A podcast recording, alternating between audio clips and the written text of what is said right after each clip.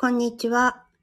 110歳まで幸せに生きるためにラジオを始めた宮城優子です。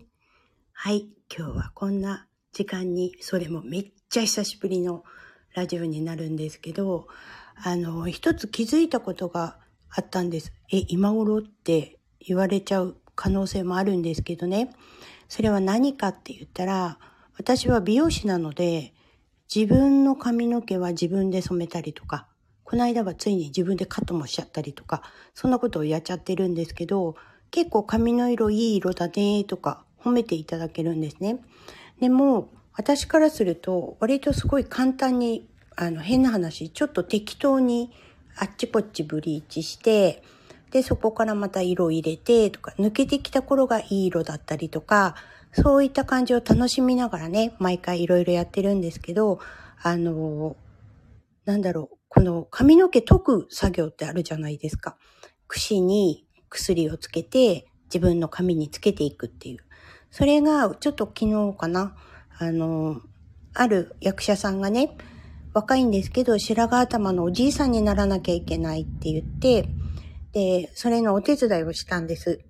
で、自分でもう、私は舞台当日にメイクに入るわけではないので、自分でできないとダメだよねって言ってレッスンをしたんですけど、どうしてもその人髪の毛溶かせないんですよね。で、え、なんでって思いながら、この白い塗料をつけてる方を髪につけて溶かしてって言ってもうまくできないんですよ。でもこういうのやったことないからわからないって言われた時に、ああ、そうかって。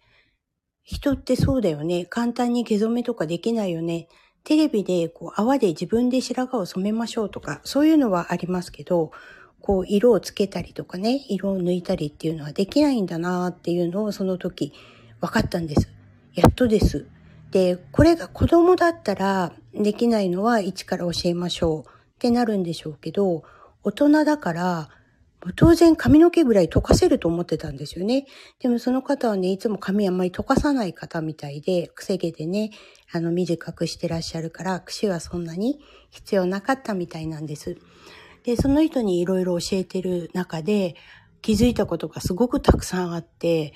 ああ、私って何でもこれはできるって思ってたことが普通はできないんだ、みたいなのをなんか妙に実感してしまいました。これさ、一歩間違えると、できないあなたがおかしいのよみたいな態度を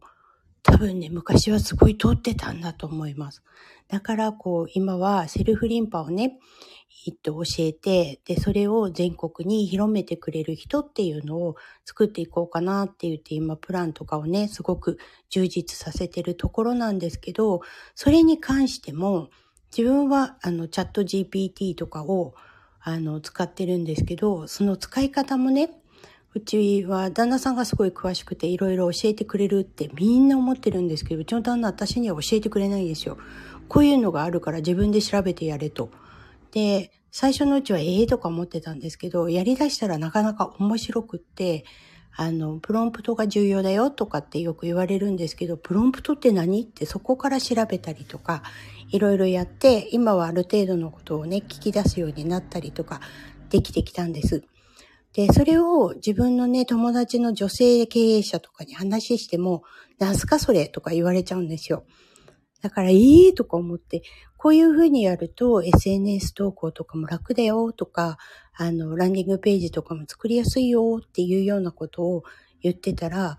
うん、全然わかんないって言われて、今ね、面白いぐらいにそういうのを教えてくれる人たくさんいるので、あの、無料の講座とかでもね、ある程度教えてくれたりするから、そういうのたくさん受けた方がいいよって言ったら、それすら知らなかったっていうようなことを言われてしまいました。やっぱりこの自分ができると思っていること、自分ができて当たり前なんですけど、それは人の当たり前ではないと。これはもう技術的なことに限らず、いろんなこと全部そうなんだなと思いました。あと一人一人の捉え方とか感じ方っていうのも全部違うじゃないですか。で、最近はね、引き寄せの法則の方の勉強もね、あの、いろんな方の引き寄せを見て、自分が一番しっくりくる方のものを中心に見たりとかってこう移り変わりもあるんですけど、そんな中で言ってました。自分、これね、頭でっかち。自分ではこう、わーい、臨時収入があった、引き寄せたとか言って喜んでるけど、それは違うよっていうところ。そこが分かってないと、同じようにならないんだよっていう話をしてる人がいたんです。まあ確かに、みんなと同じように願ってるし、こういう風になったらいいとか、玄関にこれ置いたらいいとか言ったら早速それやってみたりとかしても、なんだ何にも変わらないじゃないかって思う自分がたまにいるんですね。